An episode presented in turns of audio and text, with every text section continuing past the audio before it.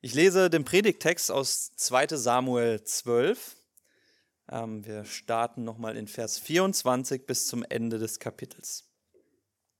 2 Samuel 12 ab Vers 24.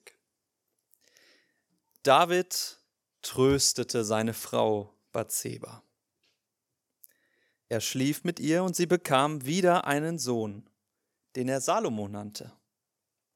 Und Jahwe liebte ihn. Deshalb schickte er den Propheten Nathan zu David und er ließ dem Jungen den Namen Jedidja geben, Liebling Jahwes. Joab kämpfte weiter gegen Rabba, die Königsstadt der Ammoniter, und hatte bereits einen Teil davon erobert. Dann schickte er Boten zu David und ließ ihm sagen, ich habe Rabba bekämpft und die Wasserstadt bereits erobert. Komm du nun mit dem Rest der Wehrfähigen und vollende die Belagerung der Stadt, damit nicht ich die Stadt erobere und mein Name über ihr ausgerufen wird. Da zog David mit allen übrigen Männern nach Rabba. Er griff die Stadt an und eroberte sie. Er nahm ihrem König die Krone vom Kopf und setzte sie sich selbst auf. Ihr Gewicht betrug 34 Kilogramm.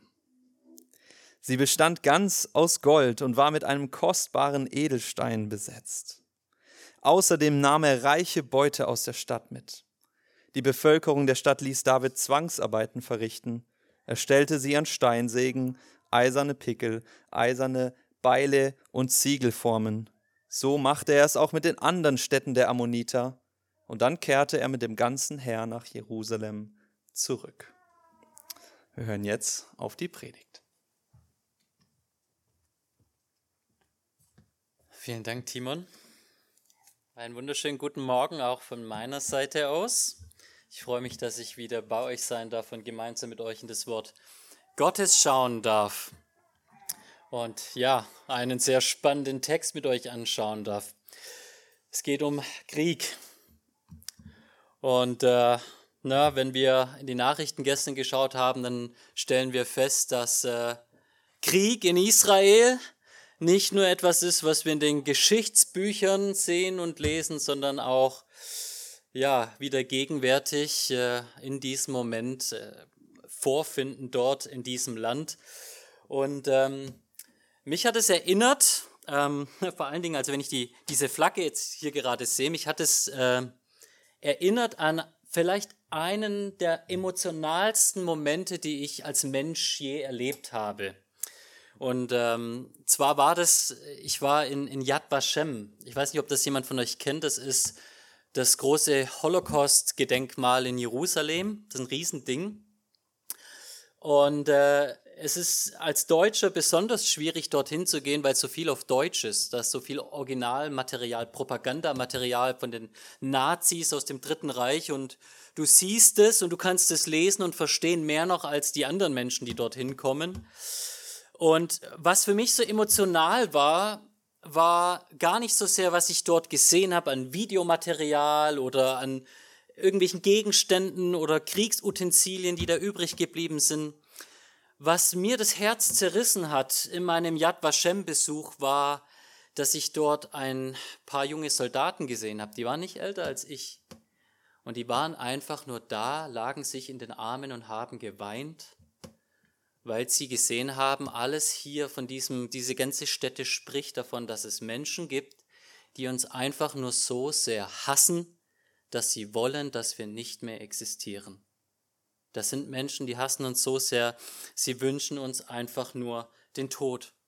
Und ich habe das gesehen und ich musste mitweinen von fern. Ich habe mich gar nicht hingetraut an, an diese Soldaten, weil ich dieses Leid, das hat mich selbst so gepackt. Und ich muss gestehen, als ich da stand, ich habe ich hab mich extrem geschämt. Gar nicht so sehr Deutscher zu sein, weil ich bin ehrlich, es ist jetzt nicht so, dass ich das Gefühl habe, ich bin verantwortlich für die Dinge, die da geschehen sind und ich weiß, dass ähnliche Dinge in anderen Teilen der Welt, in, in anderen Völkern ebenso geschehen. Aber ein Stück weit habe ich mich geschämt, Mensch zu sein.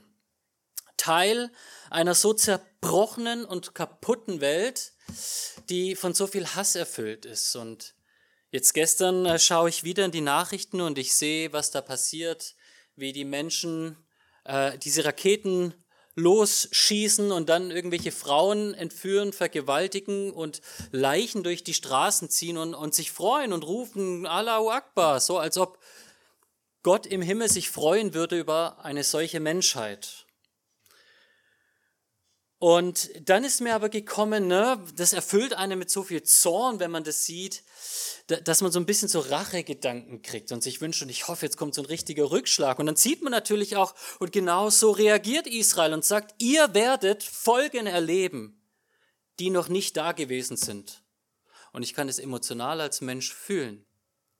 Aber alles, was ich sehe, wenn ich jetzt darüber nachdenke, und so länger ich darüber nachdenke, ist, die Nachrichten gestern zeugen von dem Kreislauf des Hasses, des Zornes, der Verlorenheit dieser Welt. So verloren sind die Menschen. Hass wird geschürt, auf Hass wird mit Hass geantwortet und die Frucht von Hass und Hass ist noch mehr Hass. So verloren sind die Menschen. Und wie grundlos und nichtig sind diese Kriege, die da kommen. Die Kriege der Gegenwart, aber auch die Kriege in der Bibel. Und was ist eigentlich die Lösung? Gibt es überhaupt irgendeine Lösung dafür, wenn wir diese Dinge hören und sehen. Und das ist, was wir heute in unserem Predigtext hoffentlich erfahren. Ja, es gibt eine Lösung. Es gibt einen Ausweg aus all dieser Verlorenheit. Und dieser Ausweg heißt Gottes Gnade. Aber bevor wir zu dieser Gnade Gottes kommen, müssen wir uns noch mal in Erinnerung rufen, was der Kontext unseres Predigtextes ist. Und unser Predigtext ist quasi so dieses Schlusswort einer einer Texteinheit, die wir im zweiten Samuel vorfinden. In den Kapiteln 10 bis 12 finden wir äh, so einen Bericht über den Krieg zwischen Israel und ihren Nachbarn äh, Ammon. Dieses Mal sind es die östlichen Nachbarn, jetzt sind es gerade die westlichen und die nördlichen. Ähm, die östlichen Nachbarn Ammon. Und ich weiß nicht, ob ihr euch noch daran erinnern könnt. Die Ursache des Krieges wurde auch in Kapitel 10 beschrieben. Wisst ihr, was die Ursache für diesen ganzen Krieg ist, von dem die letzten Wochen gepredigt wurde, von der Belagerung Rabas, die jetzt auch heute ihren Abschluss findet? Dass Menschen einfach so dumm sind und äh, andere Menschen missverstehen. Da ist der König von Ammon gestorben und der Nachfolger kommt und David schickt quasi eine Kolonne hin, der, ne, die so ihre Trauer bekunden sollen und so weiter. Und die Ammoniter nehmen das so auf, als äh, ob David sie ausspionieren wollen würde und äh, entehren diese, diese Männer, die David schickt, diese äh, Di Diplomaten könnte man sagen. Und es folgt der Vergeltungsschlag Israels und auf einmal stecken wir in einem Krieg. Aber wenn ihr ganz genau aufgepasst habt, trotzdem quasi das, das Historische, diese, dieser, dieser Krieg ist, der diese Kapitel umspannt, steckt eigentlich im Herzen dieser Einheit was ganz anderes. Gar nicht so sehr der Krieg zwischen den Völkern, sondern die individuelle, persönliche Schuld eines einzelnen Menschen. In all diesen globalen Themen, die so kommen, gibt es auch den Einzelnen. Und wir finden dort den Fall von David, der Mann, der von Gott in dieses hohe Amt gesetzt wurde, der so viel Gnade, Barmherzigkeit Gottes erlebt hat, der vom einfachen Hirten zum König Israels wurde, der über so lange Zeit gesehen hat, wie Gott mit ihm ist. Und dann lesen wir, dass die Zeit kam, dass David irgendwie vergessen hat, was eigentlich seine Rolle ist, nachlässig geworden ist und so immer mehr reingerutscht ist in so ein Leben der Ich-Zentriertheit, der Gleichgültigkeit, weg von Gott. Und als also die Zeit des Krieges war, geht er nicht selbst mit in den Krieg wie die anderen Könige, sondern er bleibt daheim und er bricht die Ehe mit Bathseba. Und wir haben letzte Woche gehört, dass das Folgen hatte, vorletzte Woche, und dass äh, diese Geschichte, diese individuelle Sünde von David auch ein ganz individuelles Leid geführt hat, bis hinein in den, in den Tod seines Kindes. Aber wir haben auch gehört, dass auf die wirkliche Herzensumkehr Davids auch eine Gnade Gottes gefolgt ist, die einfach nur gesagt hat, und so hier und jetzt, David, wo du bereust, hat Gott dir deine Schuld genommen. Eine Gnade, die einfach so da ist und einen Schlusspunkt machen kann, die wir in dieser Welt nicht kennen. Das ist die Gnade des Evangeliums und die wollen wir jetzt in unserem Text noch weiter entfalten, sehen, wie nach diesem Fall Davids und seiner Rückbesinnung auf Gott, seine Buße, Gott auch wieder neue Hoffnung schenkt und auch wieder Licht in die Finsternis bringt und zeigt, dass das Leben weitergehen kann für alle, die sich zu Gott wenden. Und bevor wir da jetzt konkret einsteigen, möchte ich noch beten. Großer Gott, ich möchte dir so von Herzen dafür danken, dass wir auch heute zusammenkommen dürfen, um in dein Wort zu schauen. Und Herr, wir sehen in deinem Wort so viel Leid, so viel Elend, so viel menschliche Torheit. Und das Gleiche sehen wir auch in den Nachrichten. Und Herr, wir sehen das oft auf so globaler Weise und wir regen uns darüber auf, was irgendwo anders geschieht, was andere Menschen tun. Und dann schenkst du uns manchmal aber auch diesen Blick in den Spiegel und wir müssen erkennen, Mensch, all diese Verlorenheit, die ist ja nicht einfach nur da draußen in dieser Welt, die findet sich ja in uns, in unseren eigenen Herzen und in der Art und Weise, wie wir miteinander und vor allen Dingen auch mit dir umgehen. Herr, ich möchte dich bitten, dass du uns heute dein Wort auftust und dass du uns zeigst, dass diese Verlorenheit der Welt nicht der Schlusspunkt ist, dass auch dein gerechtes Gericht auf die Verlorenheit der Welt nicht der Schlusspunkt ist, sondern dass es Hoffnung auf Gnade und ewiges Leben gibt. Und ich möchte dich bitten, dass diese Botschaft unsere Herzen verändert. Bitte, Herr, führe du uns in dein Wort durch deinen Geist und lass uns erkennen, wie groß deine Liebe ist. Amen. Ja, der Text das letzte Mal hat damit geendet, dass das Kind, das gezeugt wurde von David und Bathseba, sterben musste. Und heute in unserem Text geht es weiter, dass ein neues Kind geboren wird und dass Gott Leben schenkt und Leben aufrechterhält, aber auch, dass das Königtum Davids weitergeht und dass es ein Ende für den Krieg gibt. Aber bevor wir jetzt dazu kommen, möchte ich noch mal so ein bisschen Revue passieren lassen, was eigentlich diese große Schuld Davids war und warum auch so drastische Mittel Gottes gekommen sind, dass ein Kind dabei umgekommen ist. David spricht in seinem Bußpsalm, im Psalm 51 selbst darüber, als ihm der Spiegel vor Augen gehalten wird dass er, der große König, dass er, der so gesegnet von Gott war, der er der Gefallene, dass er gesündigt hat vor allen Dingen, nicht nur gegen Menschen, sondern gegen Gott. David spricht, gegen dich, gegen dich allein habe ich gesündigt und ich habe getan, was böse ist in deinen Augen. Nachdem Nathan David zur Besinnung bringt und ihm den Spiegel vorhält, ist die Erkenntnis Davids, dass er gegen Gott und gegen Gott allein gesündigt hat. Und wenn wir uns jetzt nochmal da ein bisschen dran zurückdenken, müssen wir eigentlich sagen, so halt mal David, also das ist ein bisschen zu kurz gegriffen, ne? Technisch gesehen hast du eigentlich auch gegen Menschen gesündigt und nicht nur gegen einen. Wenn ich jetzt so drüber nachdenke, David, fällt es, fällt es mir schwer, auch nur einen Menschen zu identifizieren, gegen den du nicht gesündigt hast. Du hast gegen deine Armee gesündigt, dass du sie alleine hast in den Krieg ziehen lassen und nicht mitgegangen bist, wie es die anderen Könige getan haben. Du hast gegen Bathseba gesündigt, dass du sie durch Soldaten hast abführen lassen, obwohl du wusstest, dass sie verheiratet war. Das hat man dir nämlich gesagt. Du hast gegen Uriah gesündigt, der der Mann dieser Frau war, indem du ihm seine Frau genommen hast, indem du die Ehe gebrochen hast, indem du ihm ein Kuckuckskind unterjubeln wolltest und dann noch ihn im Endeffekt hast abmurksen lassen, als er seine Treue dir bewiesen hat. Und dann hast du eigentlich auch gegen deine Familie und jede einzelne Familie Israels gesündigt, denn du als König sollst ein Vorbild der Heiligkeit und Anbetung sein, der erste Priesterkönig im Volke, der das Volk von Priesterkönigen in der Gerechtigkeit und Heiligkeit anleitet. Und was hast du getan, David? Du hast kein Vorbild als Repräsentant Gottes dargestellt, kein Vorbild des Gottesdienstes abgeliefert, sondern du warst ein Schandmal des Götzendienstes.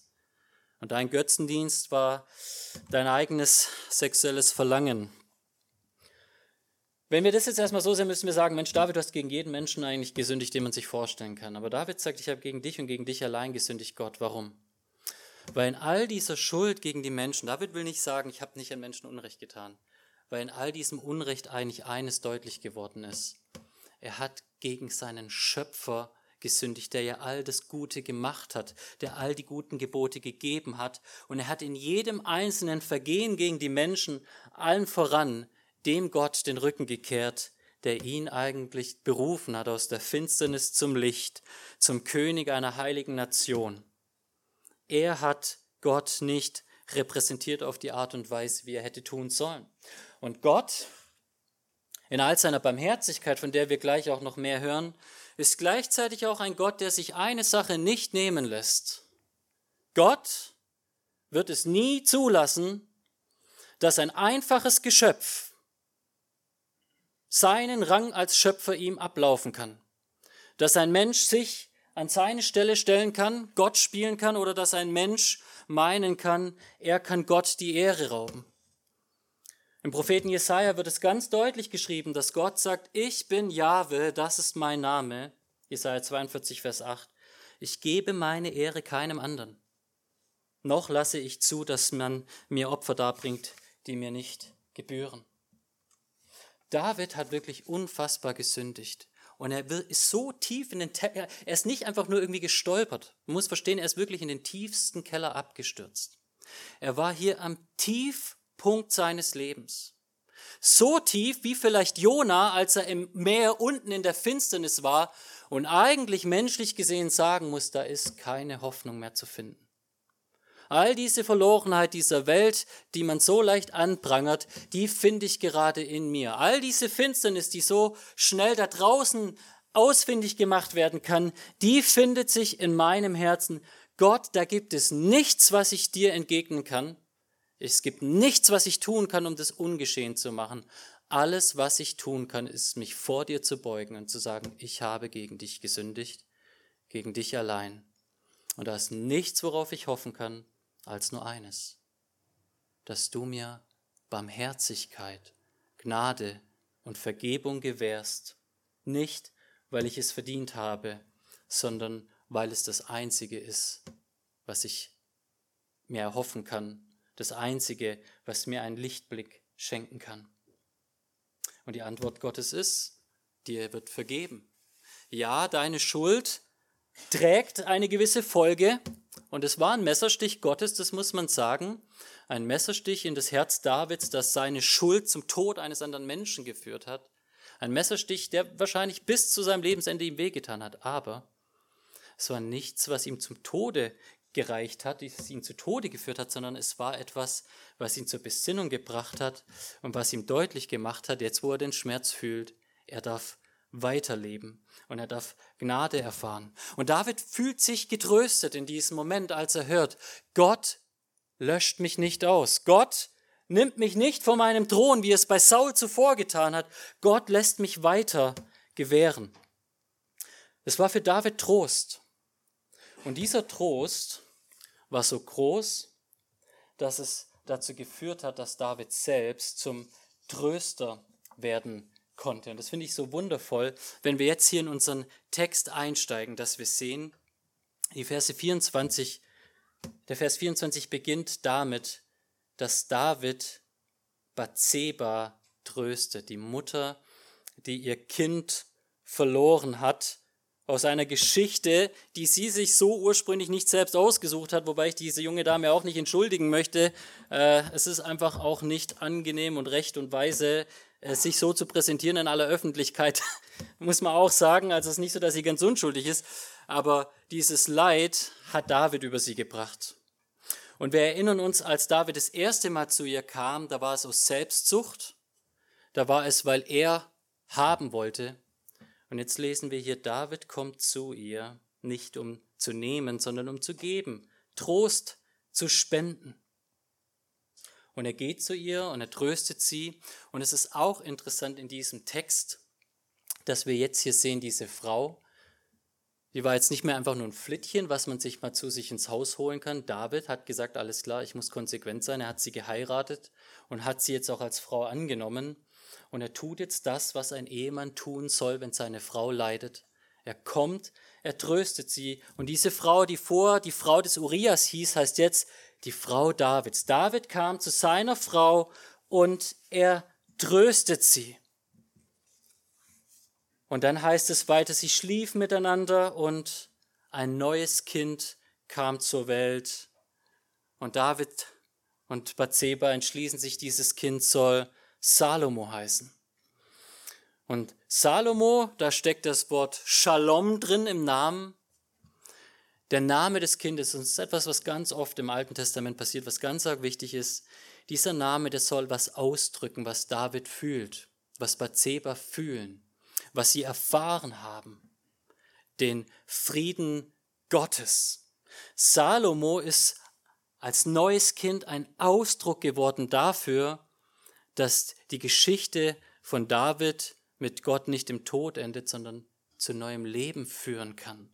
Hoffnung ist da, weil Gott Frieden geschaffen hat, Frieden gebracht hat.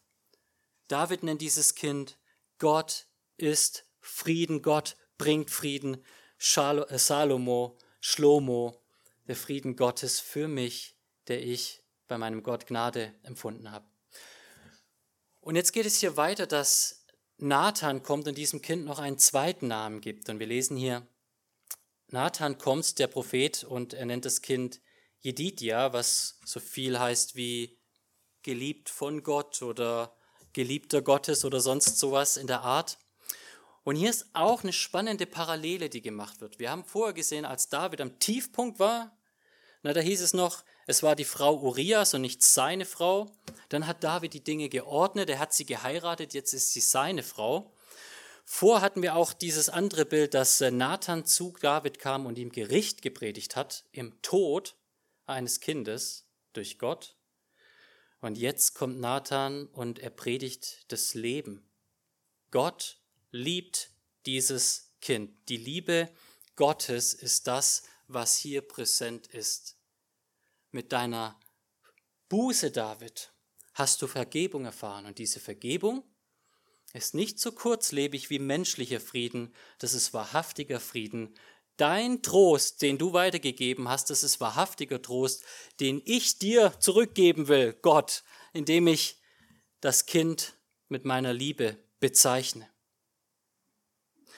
Und ich glaube, hier sehen wir ein ganz arg wichtiges Prinzip, was Gott eben in uns mit dem Evangelium bewirken möchte. Das Evangelium ist keine Botschaft, die irgendwie einfach nur alles so gut macht und dann äh, haben wir keine weiteren Probleme, sondern wir sehen hier, dass es eine, eine zutiefst zerbrochene Geschichte ist. Das Herz Davids ist wirklich hier zerbrochen an dieser ganzen Geschichte. Aber das Evangelium kommt in diesen Zerbruch hinein, um zu heilen. Und nicht nur damit David heil wird, sondern dass er wieder aufs Neue begreift, er ist als Mensch dazu berufen zu sein wie sein Gott. Der Gott, der ihn tröstet, der, der ist sein Vorbild und so soll er auch ein Tröster sein. Und ich glaube, das ist auch, was Gott mit dir, mit mir machen will, in unseren Leiden, in unserer Vergebung. Es ist vielleicht das, was wir in 2. Korinther 1, 3 und 4 lesen. Gepriesen sei der Gott und Vater unseres Herrn Jesus Christus. Er ist der Vater der Barmherzigkeit und ein Gott voller Trost. In allem Druck, unter dem wir stehen, ermutigt er uns, damit wir die ermutigen können, die irgendwie bedrückt sind.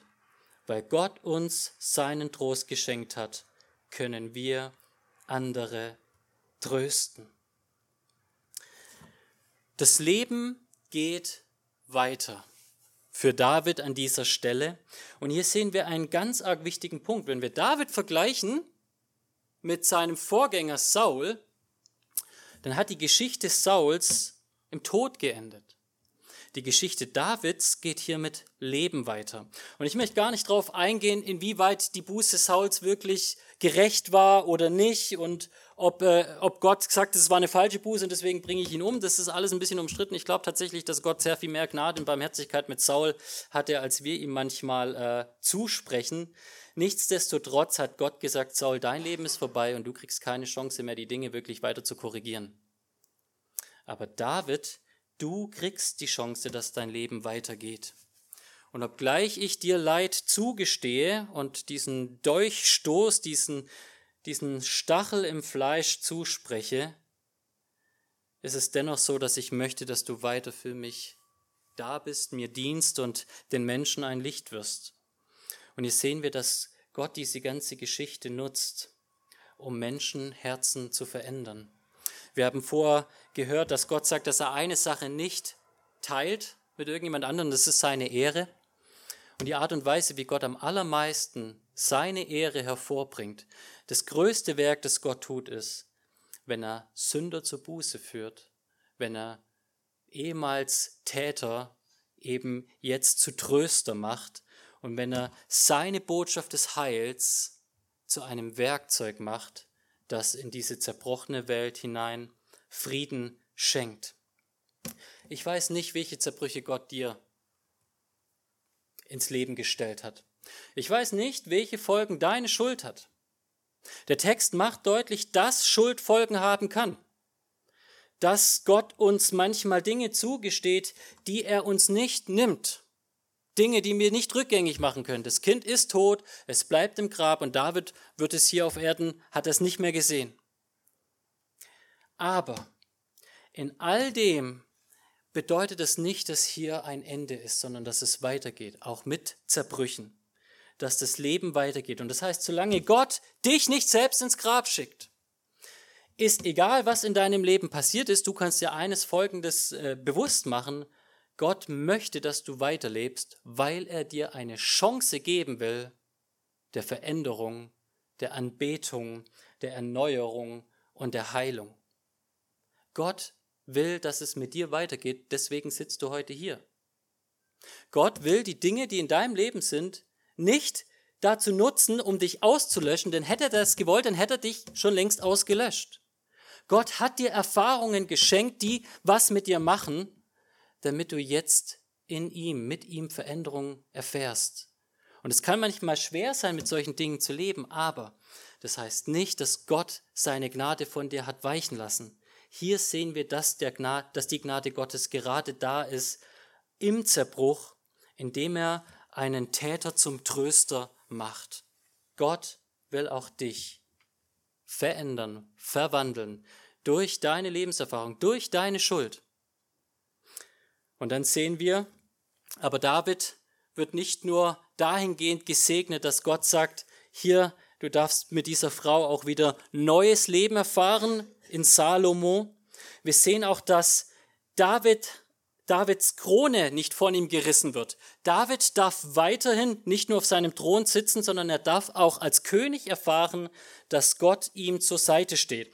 Und das ist das, was wir ab Vers 26 und folgend lesen. Und ich möchte einfach nochmal die Verse lesen, 26 bis 29. Joab kämpfte weiter gegen Rabba, die Königsstadt der Amoriter, und hatte bereits einen Teil davon erobert. Dann schickte er Boten zu David und ließ ihm sagen, ich habe Raba bekämpft und die Wasserstadt bereits erobert. Komm du nun mit dem Rest der Wehrfähigen und vollende die Belagerung der Stadt, damit nicht ich die Stadt erobere und mein Name über ihr ausgerufen wird. Und da zog David aus mit all den übrigen Männern, ergriff Raba und eroberte die Stadt. David kommt hier zum Sieg. Und wir haben das ja immer wieder gesehen, nicht nur im Buch äh, hier im ersten, zweiten äh, Samuel, die Geschichte von Davids. Das ist so ein Grundparadigma, was wir im Alten Testament sehen, im Volk Israels, dass Gott seinen Beistand zum Volk und auch die Bestätigung eines Führers gezeigt hat durch militärische Erfolge gegen die Feinde Israels. Und hier kommt David und er darf den Erfolg sehen. Gott macht endlich diesem Krieg ein Ende und wir dürfen Raba erobern. Und jetzt muss man hier sagen, ist es ja auch spannend, David wird hier als der Sieger dargestellt. Die Realität ist aber, dass ja David sich hier eigentlich ins gemachte Nest setzt. Wir lesen hier, dass während David all diesen, was auch immer, Schnickschnack erlebt hat und gemacht hat, Joab diesen, diesen Kampf weitergekämpft hat und er und seine Männer haben diese Stadt eingenommen und ich glaube, besser übersetzt ist zu sagen, dass sie den, den Königsteil, den, das Regentenviertel eingenommen haben und den Versorgungsteil, da wo das Wasser und sonst was der Stadt herkommt. Und das heißt, die Stadt ist eigentlich geschlagen, weitestgehend. Die Regierung ist schon unter der Hand und auch die Versorgung. Und jetzt muss man nur noch den letzten Rest machen. Das ist in etwa so wie, wer schon mal mit Kindern Fußball spielen war, vielleicht kennt ihr das, dass man irgendwie den Ball so einen halben Meter vors Tor legt und lässt dann das Kind das Tor schießen und jubelt dann, dass das Kind das Tor geschossen hat. So in etwa ist der Sieg, den David hier gerade in der Stadt Raba erlebt hat. Es ist nicht so wie die Erfolge, die David zuvor hatte. Und ich glaube, David selbst war das bewusst. Aber Gott schenkt David durch diesen treuen Mann Joab an seiner Seite. Der sagt, David, ich verzichte auf, auf den Ruhm, du bist mein König, du sollst den Ruhm haben. Gott schenkt David in Anführungsstrichen, dass er nicht das gleiche durchmachen muss wie Saul, als David Goliath schlug und alles Volk ihn als den Sieger bejubelt hat. In gewisser Hinsicht weiß David, dass er in dieser ganzen Sache sowohl als Privatmann als auch als König eigentlich entblößt, nackt vor Gott steht. Aber Gott in seiner großen Gnade nimmt so ein Handtuch, legt es ihm um, damit die Menschen nicht das sehen, was Gott und David sehen. Und er krönt David hier mit Erfolg und mit Sieg. Und es heißt nicht nur, dass Raba geschlagen wird, wir lesen weiter ab Vers 30, dass das ganze Land Ammon geschlagen wird und dass das Volk dann äh, die, die Israel alle Städte eingenommen hat und das Volk Ammon unterdrückt wird und eben zu Sklavenarbeitern gemacht wird. Es wird deutlich, Israel hat diesen Kampf völlig gewonnen. David in seiner Krone darf weiter im Dienst sein, er ist bestätigt. Und hier kommt noch mal was ganz Spannendes. Wir kennen die Geschichte von Saul, dass Sauls Sünde zum Ende seiner Krone geführt hat und zur Ersetzung Sauls mit David. Und das ist das, was Gott ihm sagt. Saul, deine Krone wird von dir genommen. Und was Gott da macht, ist in Anführungsstrichen, eigentlich beruft er sich einfach nur auf das Königsgesetz. Das Königsgebot, das für Saul galt, das aber auch für David gilt, es sagt folgendes. Du sollst dieses Wort hier Tag und Nacht studieren, damit du nicht zur Rechten oder zur Linken von mir abweichst, damit du deine Tage als König verlängerst. In anderen Worten, wenn du zur Rechten oder zur Linken abweichst, Obacht, diese Krone, die ich dir geschenkt habe, König, die kann ich dir schneller nehmen, als du denkst. Und eigentlich könnte man hier erwarten, dass Gott vielleicht sagt, okay, ich bewahre dir dein Leben, aber ich will dich nicht weiter nutzen, David, ich suche mir jetzt einen neuen, einen anderen, einen besseren König. Aber in Wahrheit sehen wir, Gott lässt ihm die Krone auf, David ist zur Linken und zur Rechten abgewichen, aber wer zur Buße kommt, zur Einsicht kommt, der darf erfahren, dass Gnade bedeutet, bedeutet, dass Gott nicht das vollstreckt, was wir verdienen, sondern dass er uns das gibt, was wir nicht verdienen. Und so darf David im Amt sein und weiter hier diese Erfolge erleben, obgleich wir wissen, dass es in seinem Leben auch weiterhin Krisen geben wird. Das Besondere daran, der Zuspruch, glaube ich, für uns ist folgendes. Viele von uns haben Dinge verbrochen in ihrem Leben, wo sie denken, Mensch, da ist es vorbei. Ich stehe so nackt da, so entblößt vor dir, Gott. Und da gibt es eigentlich nichts mehr, was man mit mir noch anfangen kann. Und ich liebe es hier zu lesen, dass nach dieser tiefsten und schrecklichsten Situation, man muss ja wirklich sagen, das sind ja keine Kavaliersdelikte, die David getan hat, das sind ja mit die schlimmsten Sünden, die uns einfallen, die er hier in diesem Kapitel zuvor getan hat, dass aus Gottes Perspektive auch die schlimmsten Vergehen nicht bedeuten, dass Gott dich nicht weiter gebrauchen kann oder möchte. Und ich weiß, dass ich so oft es in Menschen erlebt habe oder auch an mir selbst gesehen habe, dass wir uns so unwürdig fühlen, dass wir uns so selbst verdammen, dass wir uns nicht mehr zutrauen oder zusprechen wollen, die Hoffnung, dass Gott noch was mit uns anfangen möchte. Wir denken uns, okay, ich bin jetzt halt irgendwie so ein armer Hund und ich darf unter dem Tisch noch ein paar Brotkrümel aufsammeln, aber das ist alles, was, was Gott noch mit mir anfangen kann und das ist Gnade genug. Aber Gott sagt, nee, nee, nee, nee, nee. Meine Gnade bedeutet nicht nur, dass ich dich nicht auslösche, sondern meine Gnade bedeutet, dass ich dich jetzt erst recht zu diesem Menschen mache, der du sein sollst der mich widerspiegelt. Jetzt erst recht, David, möchte ich dich auch weiter gebrauchen. Und ich nehme es nicht von dir, sondern ich bearbeite dein Herz, ich forme dein Herz, dass du dieser König bist, den dieses Volk braucht. Und dass du dieser Diener, dieser König bist, der den ultimativen König widerspiegelt und vorschattet, der eines Tages kommen wird. Und genauso will Gott auch dich gebrauchen. Gott hat dir Gnade gegeben, wenn du sein bist, wenn du zu ihm gekommen bist, damit du hier lebst, atmest, tröstest und ihm dienst zu seiner Ehre und zu deiner eigenen Freude und zur Freude der Menschen. Aber ultimativ, und so möchte ich den Text auf eine viel größere Dimension hinrichten, ultimativ glaube ich, dass in all der Begnadigung Davids, die wir hier sehen, eigentlich durchscheint, dass es Gott um etwas sehr viel Größeres als David selbst geht. Das Kind, das hier gezeugt wird, das ist ja eines von vielen Kindern, das David hat, ne? Und dieses Kind Salomo ist der bedeutendste der Söhne Davids, weil dieser Sohn, der aus diesem Zerbruch heraus entstanden ist, genau das Kind ist, das Gott gebrauchen möchte, um die Segensverheißung, die er David gegeben hat, in Erfüllung zu bringen. Wer eine Bibel dabei hat, schlagt nochmal 2. Samuel 7 mit mir auf. Ich möchte mit euch nochmal kurz die Verse 12 bis 16 lesen, die wir dort haben. Diese Stelle, die Timon als vielleicht eine der größten Passagen des Alten Testaments betitelt hat, vielleicht die größte Verheißung, die jemals ausgesprochen wurde an einen konkreten Menschen. Zumindest eine der wichtigsten Verheißungen des Alten Testaments. Da spricht Gott zu David, wenn deine Zeit abgelaufen ist und, und du gestorben bist, werde ich dir einen deiner eigenen Nachkommen auf dem Thron folgen lassen und seine Herrschaft festigen. Der wird dann ein Haus für meinen Namen bauen. Und seinem Königtum werde ich ewig Bestand geben. Ich werde sein Vater sein und er soll mir Sohn sein. Wenn er Unrecht begeht, werde ich ihn mit menschlicher Rute und auf menschliche Weise züchtigen.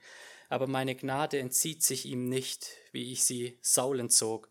Denn ich, den ich vor dir beseitigt habe. Dein Königshaus und deine Königsherrschaft soll für immer vor mir Bestand haben. Dein Thron steht fest auf ewig. Wir sehen, die Bibel ist immer wieder voll so von Situationen, wo Gott Gericht schenkt und dann aber aus dem Gericht heraus ein Segensspross weiterführen lässt. Adam und Eva sündigen, die ganze Welt kollabiert, alles stürzt in den Tod und Gott verheißt, es wird ein Kind geboren, das letztendlich retten wird.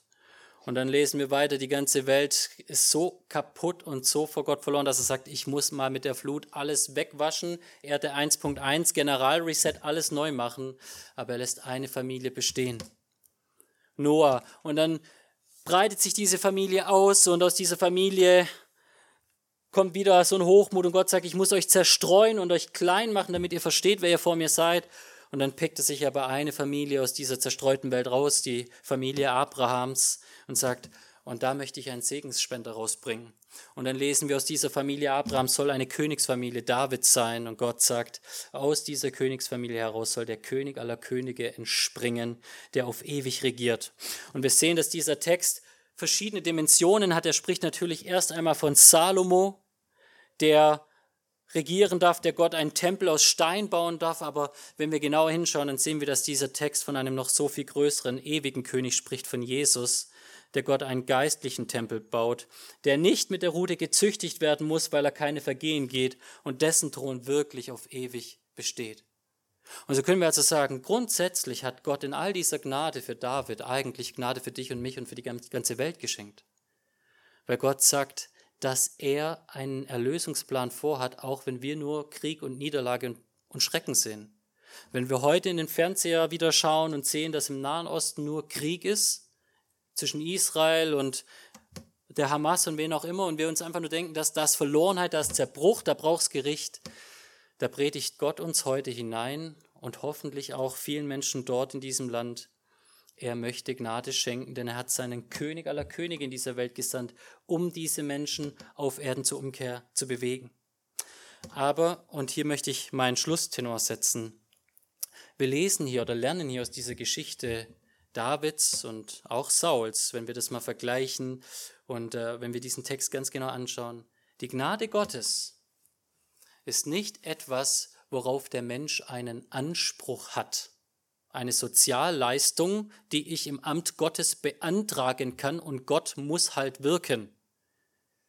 So stellen wir Gott oft dar, er muss uns ja vergeben, er hat uns ja so gemacht, wie wir sind, ne? so denken wir. Der Text macht deutlich, dass die Gnade Gottes ein Geschenk seinerseits ist, dass er denen gibt, dass er denen verspricht, die zu ihm kommen und auch wirklich darum bitten.